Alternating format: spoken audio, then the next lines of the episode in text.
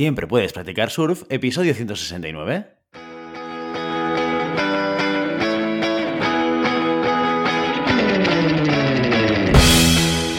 Bienvenido y bienvenida a Siempre puedes practicar surf, podcast diario sobre recursos humanos. Este podcast está pensado para profesionales de recursos humanos, gerentes o jefes de equipo y podrás encontrar técnicas, consejos, ideas, conceptos y noticias sobre la gestión de personas. Eso sí, con un enfoque práctico y aplicable. Hoy episodio 169 del miércoles 16 de febrero del 2022, programa en el que vamos a explicar y desarrollar un caso práctico sobre la gestión de personas. Pero antes, dejadme que os recuerde que podéis encontrar más contenido en nuestro blog e información sobre nuestros servicios en nuestra web, en globalhumancon.com. Desde allí os podréis apuntar a nuestra newsletter para no perderos nuestros webinars, streamings y todo el contenido y actividades que realizamos desde la consultoría Global Human Consultants. Los casos prácticos, para aquellos que no lo sepáis, consisten en un primer capítulo en el que exponemos una situación real que ha ocurrido dentro de una organización y en el que al finalizar os proponemos una serie de cuestiones para resolver la situación de la manera más adecuada. Como todo un profesional de recursos humanos, la semana siguiente resolvemos y compartimos con vosotros nuestra solución. Y así cada miércoles. ¿Preparados? Dentro cortinilla.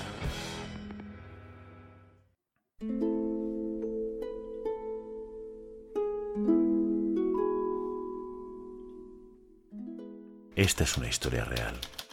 Los hechos descritos tuvieron lugar en Toledo en 2012. A petición de los protagonistas, los nombres han sido cambiados. Por respeto a todos los demás, el resto ha sido contado exactamente como ocurrió. Hoy nos vamos a Toledo con el caso práctico Busco candidatos estrella. El señor Emilio Nario es el dueño de una gran empresa de origen familiar que durante mucho tiempo ha dado sus frutos de forma próspera y generosa. Emilio forma parte de la cuarta generación que dirige el negocio y todo lo que sabe lo aprendió gracias a su padre, que ocupó su puesto antes que él y este a su vez aprendió del suyo y así sucesivamente de generación en generación.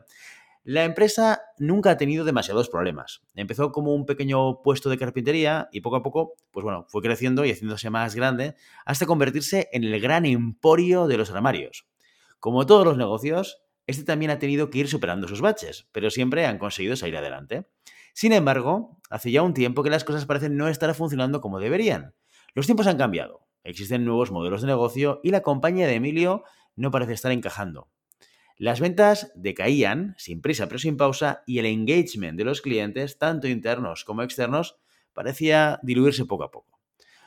Cuando Emilio pedía explicaciones, los gerentes de los distintos departamentos siempre dejaban claro el mismo mensaje. Existía un déficit de talento en los roles clave y la empresa necesitaba renovarse e incorporar nuevos profesionales. Llegados a este punto, Emilio no tuvo más remedio que ceder a la obviedad de que sus colegas, pues bueno, pues tenían razón. Así que pidió a los diferentes managers que contribuyeran en la actuación de la plantilla con nombres de posibles candidatos. De esto hace ya medio año, y cualquiera pensaría que Emilio contaba con una lista extensa de nombres de futuros empleados. Pero lo cierto es que tras una minuciosa investigación de mercado, no contaba ni con un mísero nombre. Cero. Un número de todo inapropiado si teníamos en cuenta la cantidad de posiciones que tenía que cubrir.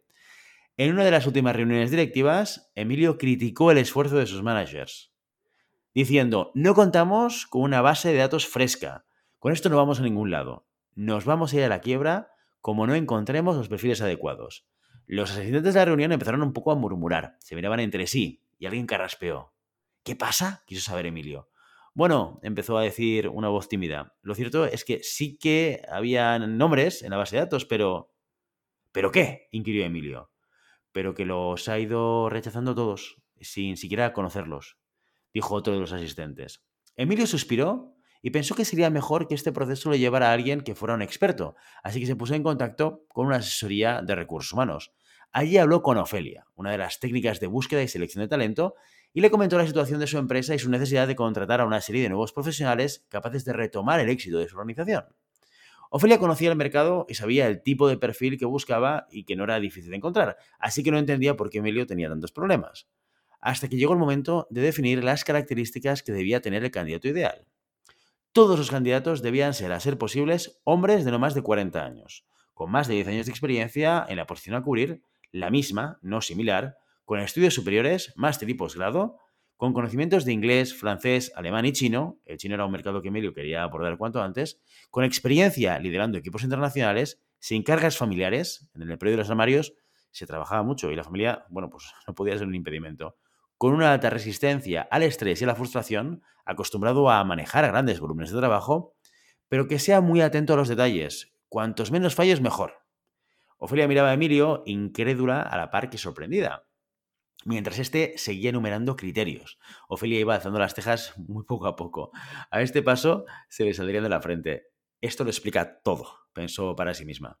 Las preguntas que lanzamos esta semana son: 1. ¿Lo que pide Emilio es realista? 2. Si fueras Ofelia, ¿cómo procederías ante esta situación? 3. ¿Existe algún otro problema en la empresa aparte de la falta de talento? Y con estas tres preguntas nos despedimos hoy hasta el miércoles que viene con la resolución. Y mientras tanto, ya sabes, no puedes detener las olas, pero siempre puedes practicar surf. Y hasta aquí nuestro episodio de hoy. Como siempre, queremos invitaros a que os pongáis en contacto con nosotros, nos deis vuestra opinión y nos sugiráis si tenéis algún tema o alguna pregunta concreta. Lo podéis hacer a través de la página de contacto en globalhumancom.com barra contacto o a través de las redes sociales. Estamos en Facebook, en Instagram, en Twitter y en LinkedIn. Y si el contenido de este podcast te gusta, no te olvides de suscribirte, darnos 5 estrellas en iTunes y me gusta tanto en iVoox como en Spotify. Igualmente recuerda que puedes encontrar más contenidos, noticias y recursos en nuestra web, en globalhumancon.com.